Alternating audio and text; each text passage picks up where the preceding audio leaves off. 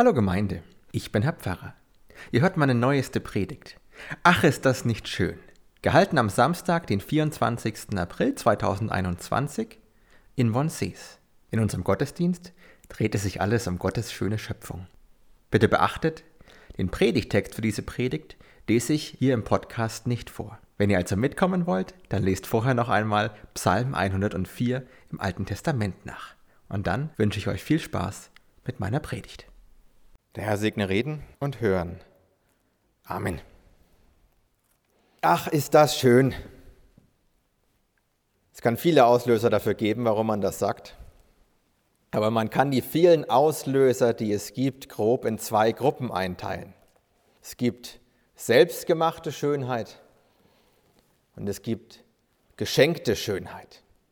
Selbstgemachte Schönheit ist, wenn Sie zum Beispiel irgendwas arbeiten und sich hinterher über das Ergebnis freuen. Dabei geht es nicht einmal unbedingt darum, dass etwas ästhetisch schön aussieht. Was schön ist, liegt ohnehin immer im Auge des Betrachters. Es geht eher darum, ob man gerne hinschaut und sich freut. Als Beispiel, vielleicht haben oder hatten Sie ja daheim irgendwelche Ecken, zum Beispiel in der Werkstatt oder in der Garage, die immer unordentlich waren. Und jedes Mal, wenn sie vorbeigekommen sind, haben sie sich gedacht, ah, wenn ich mal Zeit habe, dann müsste ich da mal ausmisten und eigentlich müsste ich ein Regal besorgen und Kisten und alles einsortieren und so weiter. Wie wir alle wissen, man kann Jahre und Jahrzehnte mit solchen Ecken leben. Mir geht es aber so, wo ich so eine Ecke mal in Angriff genommen habe, da sage ich hinterher wochenlang zu meiner Frau, ach, ach, ist das nicht schön? Schau, wie jetzt alles aufgeräumt ist. Schau, wie jetzt alles in Kisten sortiert ist. Jetzt findet man auch was, wenn man was sucht. Ist das nicht schön? Und von da an gucke ich immer gerne in diese Ecke und freue mich. Das andere nun ist die geschenkte Schönheit. Das ist das, wozu man selber keinen oder nur einen kleinen Beitrag geleistet hat. Es sind Dinge, die einem einfach zufallen. Wie für die selbstgemachte Schönheit gilt auch hier, es muss gar nicht unbedingt ästhetisch schön aussehen. Was schön ist, liegt im Auge des Betrachters.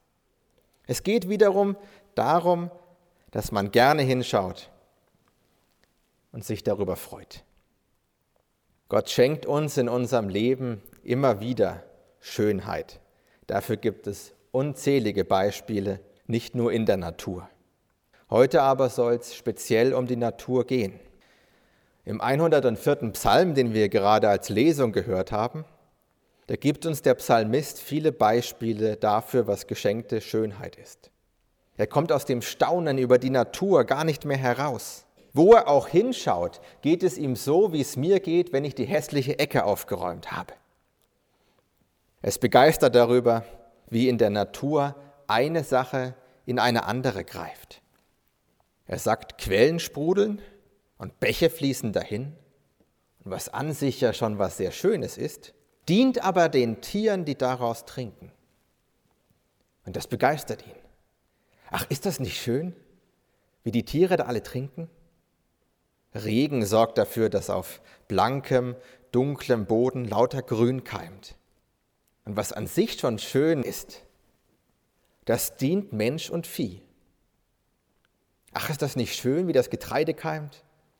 Ach, ist das nicht schön, wie nach dem Winter wieder eine saftige Wiese entsteht? Manche Bäume werden riesig. was an sich schon beeindruckend und schön anzusehen ist, dient den Vögeln. Ach, ist das nicht schön, wie die da nisten? Und wie die Jungen jetzt alle nach Futter schreien? Der Psalmist zählt noch viel mehr Beispiele für geschenkte Schönheit auf. Der Psalm ist wesentlich länger als das, was ich uns vorhin vorgelesen habe. Toll finde ich, dass er auch viele Dinge aufzählt, von denen der Mensch gar keinen Nutzen hat. Vom Getreide profitiert der Mensch ja. Aber von den Klippdachsen, die in den Felswänden wohnen, hat er absolut keinen Nutzen. Und trotzdem begeistert der Psalmist sich auch für sie. Er kann sich sogar für die Löwen begeistern, die ihm nicht nur nichts bringen, sondern die sogar eine Gefahr für ihn sind. Und warum kann er das? Aus zwei Gründen. Erstens, er weiß, dass all diese Dinge Geschöpfe Gottes sind. Sie sind von Gott geschaffen. Und das nicht aus Versehen oder nebenbei, sondern sie sind gewollt. Sie sind so gewollt, wie sie sind. Nicht nur der Psalmist, auch Gott hat seine Freude an der Schöpfung. Und zweitens, der Psalmist sieht eben, wie in der Schöpfung alles ineinander greift. Alles, was ist, ist gleichzeitig wieder für eine andere Sache oder eine andere Kreatur gut. Und alles hängt irgendwie zusammen. Das ist ein Prinzip, das Gott in die Schöpfung eingebaut hat, das wir eigentlich aus unserem Miteinander kennen. Uns hat er es noch einmal ausdrücklich in Form der Nächstenliebe auf die Fahnen geschrieben. Nicht nur zu nehmen, sondern auch zu geben. Und dasselbe Prinzip soll auch gelten bei unserem Umgang mit der Natur. Den Psalmisten begeistert das. Wenn er in die Natur sieht, sieht er eine Schöpfung, die genau zu Gott passt.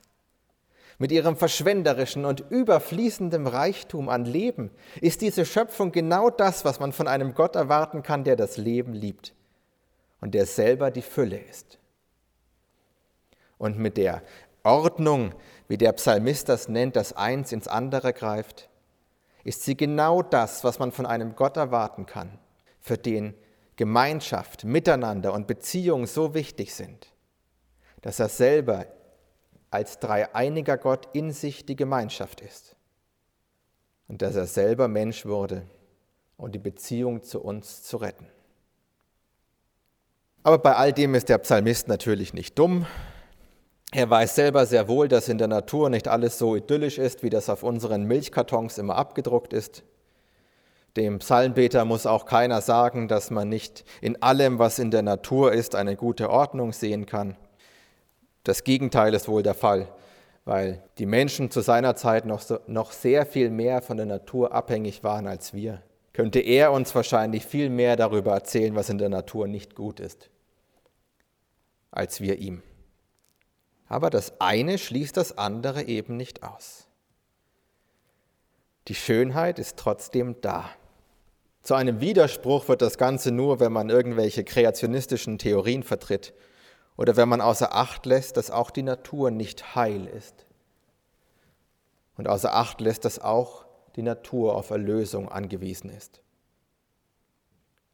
Kommen wir also zurück zur selbstgemachten und zur geschenkten Schönheit. Manchmal kann beides wunderbar ineinander fallen. Wenn Sie zum Beispiel morgen nach dem Mittagessen sagen, ach, lass uns doch noch einen Spaziergang machen und sich dann draußen an der Landschaft erfreuen. Da kommt dann das, was Sie tun und was uns geschenkt ist, zusammen. Genau genommen, ich höre schon Ihren Widerspruch, ist das natürlich wesentlich diffiziler. Denn die Landschaft, die uns umgibt, ist ja Kulturland und keine unberührte Natur. Aber das ist in Ordnung. Der Psalmist bestaunt ja auch, wie der Mensch von der Natur profitiert wie Gottes Schöpfung den Menschen ernährt. Wo wir dabei sind, eigentlich kann man sich sogar fragen, ob man in dem Psalm nicht noch eine ganze Strophe ergänzen müsste, nämlich darüber, wie die Natur vom Menschen profitiert.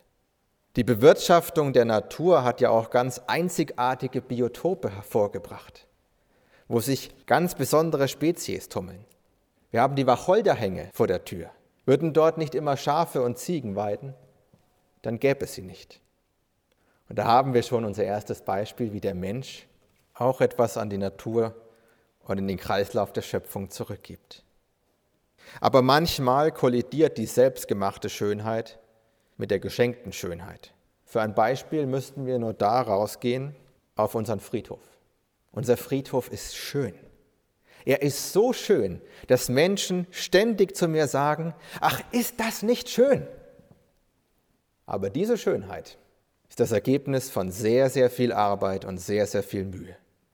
Unsere Friedhofsgärtner, die Frau Schubert und der Jonas Hacker kümmern sich um die Grünflächen und um die Hecken und um die Büsche. Und der Herr Langenfelder vom Kirchenvorstand, der hilft dann oft mit, wenn es an die größeren Bäume und an die hohen Hecken geht und vor allem an den Abtransport des Schnittguts. Ich finde es toll, dass die Frau Tohol heute da ist. Die könnte uns erzählen, was für eine Mühe das ist, wenn man versucht, das Moos aus dem Rasen loszuwerden und dafür zu sorgen, dass da immer schönes Gras wächst. Das ist eine Arbeit, die einfach kein Ende nimmt, weil das Moos immer wieder kommt. Und von ihren Gräbern kennen Sie ja vielleicht diese endlosen Arbeiten. Man kann so schöne Pflanzen und so schöne Blumen kaufen, aber dann wachsen die auf dem Boden einfach nicht gescheit. Oder sie sind nicht wirklich für unser Klima gedacht, sodass man sie ständig hegen und pflegen muss. Oder sie sind so wasserhungrig, dass sie im Sommer morgens und abends zum Gießen kommen müssen, damit die nicht eingehen. Dieser Friedhof ist wahnsinnig viel Arbeit. Aber schaut man hinterher auf sein Grab oder auf den Friedhof als Ganzen, sagt man, ach, ist das nicht schön. Und das ist er, das ist er wirklich. Aber, aber die Arbeit und Mühe, die wir da reinstecken, ist teilweise ein Kampf gegen genau das, was der Psalmist bewundert und bestaunt, ein Kampf gegen das Prinzip, das Gott in die Schöpfung eingebaut hat. Der Psalmist bestaunt, wie in der Natur alles ineinander greift, alles für etwas anderes gut ist. Und am Friedhof verhindern wir das oft, manchmal mit Absicht, manchmal unabsichtlich. Dass zum Beispiel dieses Moos immer wieder kommt, liegt ja einfach daran, dass da, wo es wächst, der perfekte Standort dafür ist. Ich bin seit kurzem ein großer Fan von Moos. Warum finde ich Moos so klasse? Moos kommt mit viel Feuchtigkeit und wenig Licht aus. Aber es kann zumindest einige Sorten Trockenheit auch wahnsinnig gut überstehen. Das kennen Sie wahrscheinlich von daheim, wenn Sie irgendwo Moos haben, wie das im Sommer manchmal kränkelt und kaum regnet es wieder, ist das wieder saftig grün. Kein Wunder, dass sich das da am Kirchturm so wohl fühlt. Was mich am Moos noch mehr begeistert, im und unter dem Moos fühlen sich zahlreiche Insekten und andere Organismen wohl. Und das freut wiederum andere Vögel und Tiere, die sich von diesen Insekten ernähren. Noch eine Sache, warum Moos so toll ist. Wir überlegen immer, wie wir Wasser sparen. Das Moos kann im Sommer sehr viel besser dafür sorgen, dass der Boden nicht vertrocknet, wie es zum Staub zerfallenes Gras tun könnte. Wildbienen waren jetzt lange in aller Munde, finden aber auf unserem Friedhof gar nicht so viel Nektar, wie man meinen möchte. Viele gezüchtete Blumen, die wahnsinnig schön aussehen, die haben oft weder Pollen noch Nektar. Das heißt, wenn wir beim Rasenmähen irgendwo einen Löwenzahn absichtlich stehen lassen oder vergessen, dann ist der für Insekten manchmal viel interessanter als ein vollbepflanztes Grab. Man könnte noch viel mehr Beispiele aufzählen, wo wir versuchen, dadurch, dass wir es schön machen, bestimmte Kreisläufe zu unterbrechen. Also da, wo wir zum Beispiel jedes Laub vom, vom Grab entfernen und immer den Boden schön auflockern, dass man die schön schwarze Erde sieht. Ja, da trocknet es halt viel schneller aus, das Erdreich, als wenn das Laub da liegen würde. Und dann muss man wieder mehr gießen. Dann machen wir wieder uns mehr Arbeit und so weiter. Ich will die ganze Arbeit überhaupt nicht schlecht reden. Ich sage nur, Manchmal kollidiert selbstgemachte Schönheit mit der geschenkten Schönheit. Und das kann durchaus problematisch sein, denn der, der uns die Schönheit schenkt, das ist schließlich Gott. Und unter Umständen greifen wir in das Prinzip ein, das er in die Natur eingebaut hat. Das Umweltteam der Kirchengemeinde, der Kirchenvorstand und ja letztlich Sie alle, bemühen sich jetzt aber schon seit Jahren, den Friedhof ökologischer und naturnäher zu gestalten. Das Moos darf jetzt bleiben. An manchen Stellen wird das Gras nicht mehr gemäht. Einheimische Pflanzen blühen jetzt auf den freien Flächen.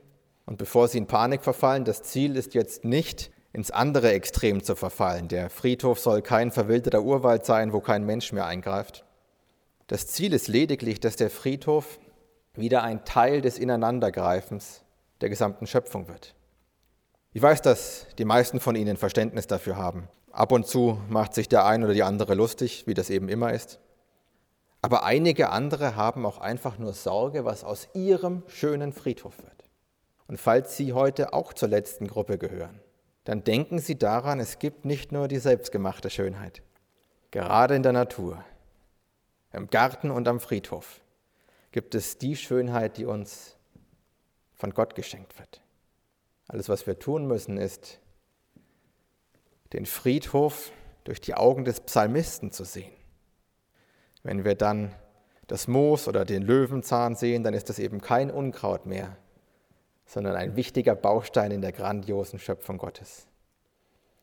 Und dann sitzen wir an einem schönen Tag wie heute da draußen auf einer Bank und beobachten, wie so eine richtig dicke Hummel auf einem Löwenzahn herumstapft und voller Pollen ist. Und dann freuen wir uns. Und dann sagen wir, ach, ist das schön.